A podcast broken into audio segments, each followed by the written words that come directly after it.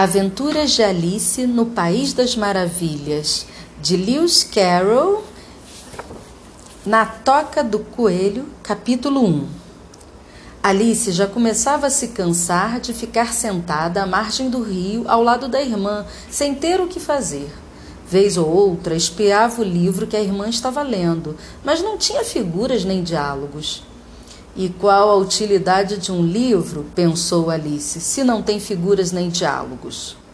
Então matutou consigo mesma, o tanto quanto podia, pois o calor a deixava sonolenta e burra. Se a alegria de montar uma guirlanda de margaridas compensava o trabalho de levantar-se e colher as flores, quando, de repente, um coelho branco de olhos cor-de-rosa passou correndo.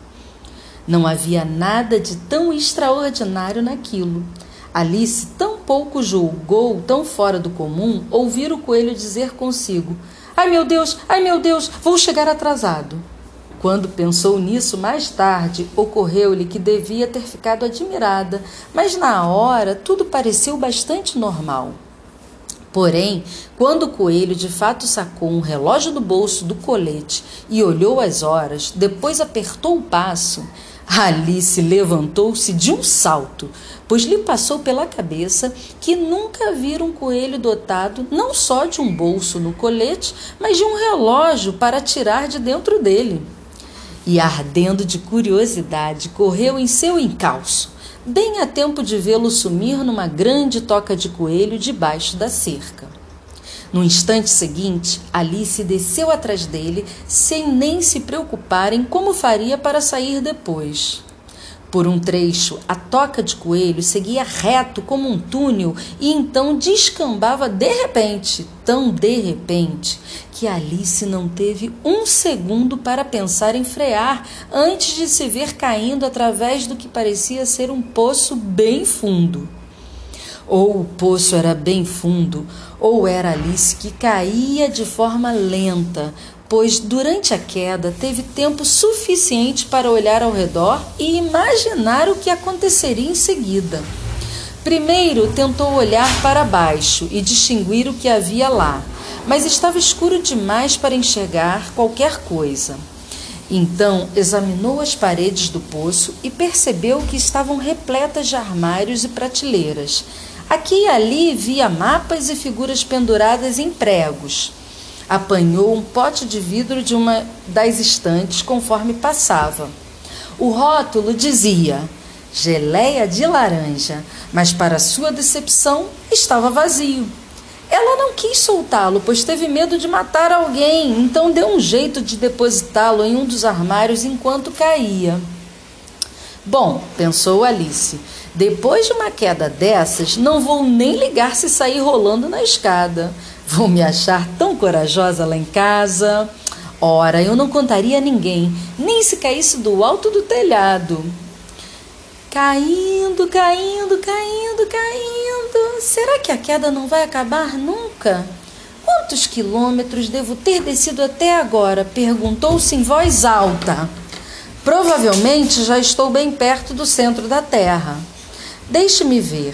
Isso seria a uns 6 mil quilômetros de profundidade, imagino. Pois, como se vê, Alice aprendera várias coisas desse tipo na escola, e embora não fosse uma oportunidade muito boa de exibir seus conhecimentos, já que não havia ninguém para escutá-la, era sempre bom repassar as lições. Sim, a distância é mais ou menos essa, mas então me pergunto: para que latitude ou longitude eu estou indo? Então recomeçou.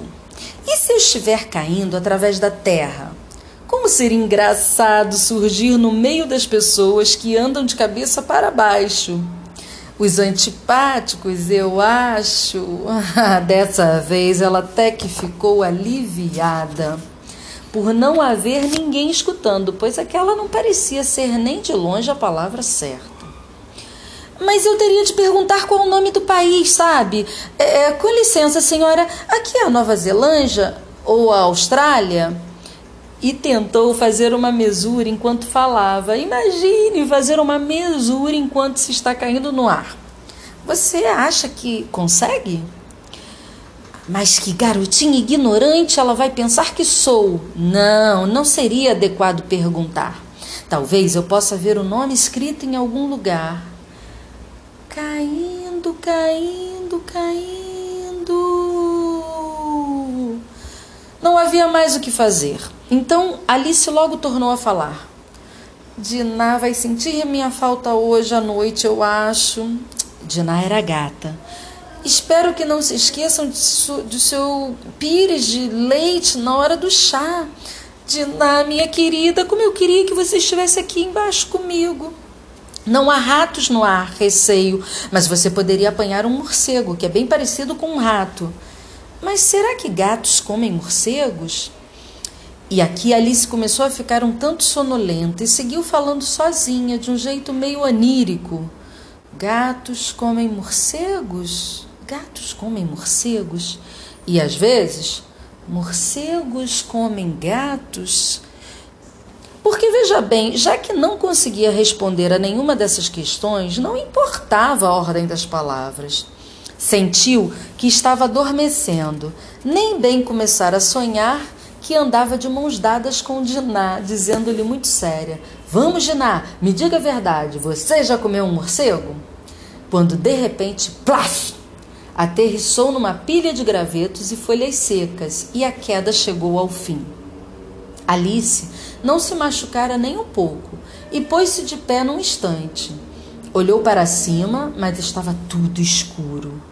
Diante dela havia outro corredor comprido e o coelho branco continuava à vista, andando apressadamente. Não havia um só minuto a perder. Lá se foi Alice, rápida feito o vento, bem a tempo de ouvi-lo dizer: Como está ficando tarde? Estava logo atrás dele quando dobrou a esquina, porém, agora não havia do teto. Havia portas circundando o salão, mas estavam todas trancadas. Depois de percorrer o lugar inteiro de uma ponta a outra, experimentando cada uma delas, Alice caminhou desolada até o centro, imaginando como poderia um dia sair de lá. De súbito, topou com uma mesinha de três pernas, toda feita de vidro. Sobre ela não havia nada além de uma minúscula chave dourada e o primeiro pensamento de Alice foi que devia pertencer a uma das portas do salão. Mas que azar! Ou as fechaduras eram grandes demais, ou a chave pequena demais. Em todo caso, não servia para abrir nenhuma das portas.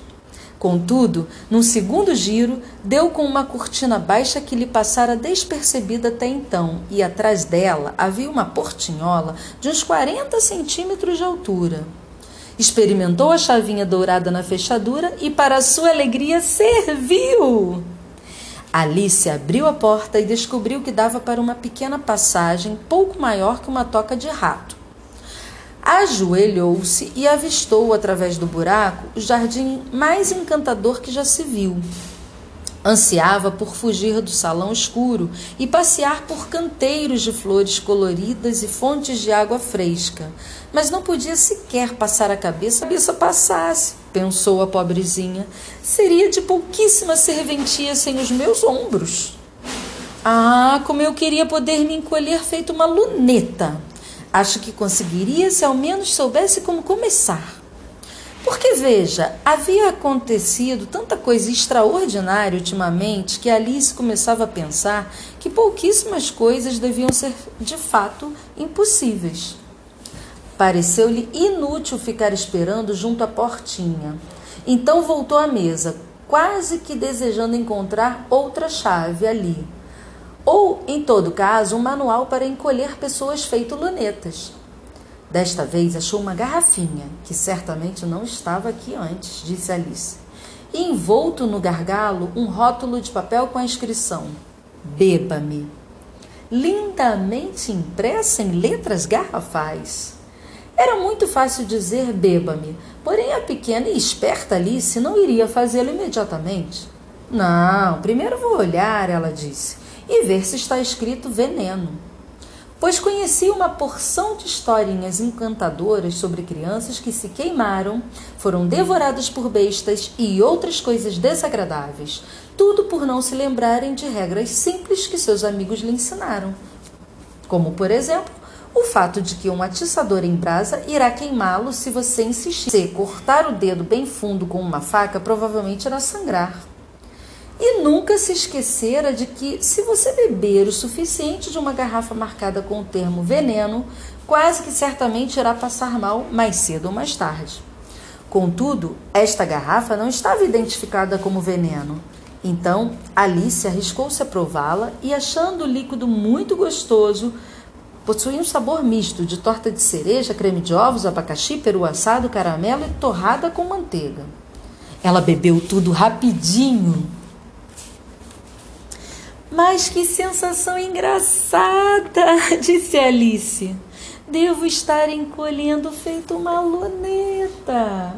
E era isso mesmo. Agora ela só tinha 25 centímetros de altura e seu rosto iluminou-se com o pensamento de que estava do tamanho certo para passar pela portinhola que levava ao jardim. Primeiro, porém, esperou uns minutos para ver se iria encolher mais ainda. Estava um pouco nervosa. Pois você sabe, tudo pode terminar comigo apagando por completo feito uma vela. Só fico imaginando como é que eu seria. E tentou conceber como pareceria a chama, a chama de uma vela depois de apagada, mas não podia se lembrar de ter visto tal coisa. Depois de um tempo, vendo que nada mais acontecia, decidiu entrar no jardim de uma vez. Mas coitada da Alice, quando chegou à porta, percebeu que havia esquecido a chavinha dourada e, quando voltou à mesa para apanhá-la, viu que não seria capaz de alcançá-la. Podia enxergar claramente a chave através do vidro e tentou ao máximo escalar uma das pernas da mesa, mas a superfície era muito escorregadia. Quando se cansou de tentar, a pobrezinha sentou no chão e chorou. Vamos, não adianta chorar desse jeito, disse Alice a si mesma um tanto severa. Eu insisto que pare já. Geralmente dava conselhos muito bons a si mesma, embora raramente os seguisse, e às vezes ralhava consigo própria de forma tão dura que seus olhos ficavam marejados. Lembrou-se de uma vez ter dado um puxão em suas próprias orelhas por haver trapaceado num jogo de croquete, que disputava consigo mesma, pois a curiosa menina gostava muito de fingir ser duas pessoas. Mas agora não adianta, pensou a pobre Alice.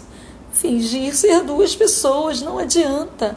Ora, mal existe o suficiente de mim para fazer uma só pessoa que se preze.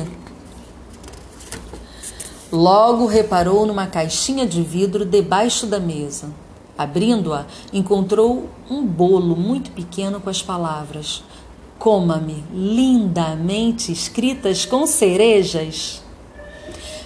Bem, vou comê-lo, disse Alice. E se me fizer crescer? Conseguirei alcançar a chave. Se me encolher, posso engatear por baixo da porta. Então, de qualquer forma, entrarei no jardim. Pouco me importa como vai ser. Ela comeu um pedaço e disse consigo mesma, meio que aflita: Para cima ou para baixo, para lá ou para cá, colocando a mão na cabeça a fim de sentir se estava crescendo ou diminuindo.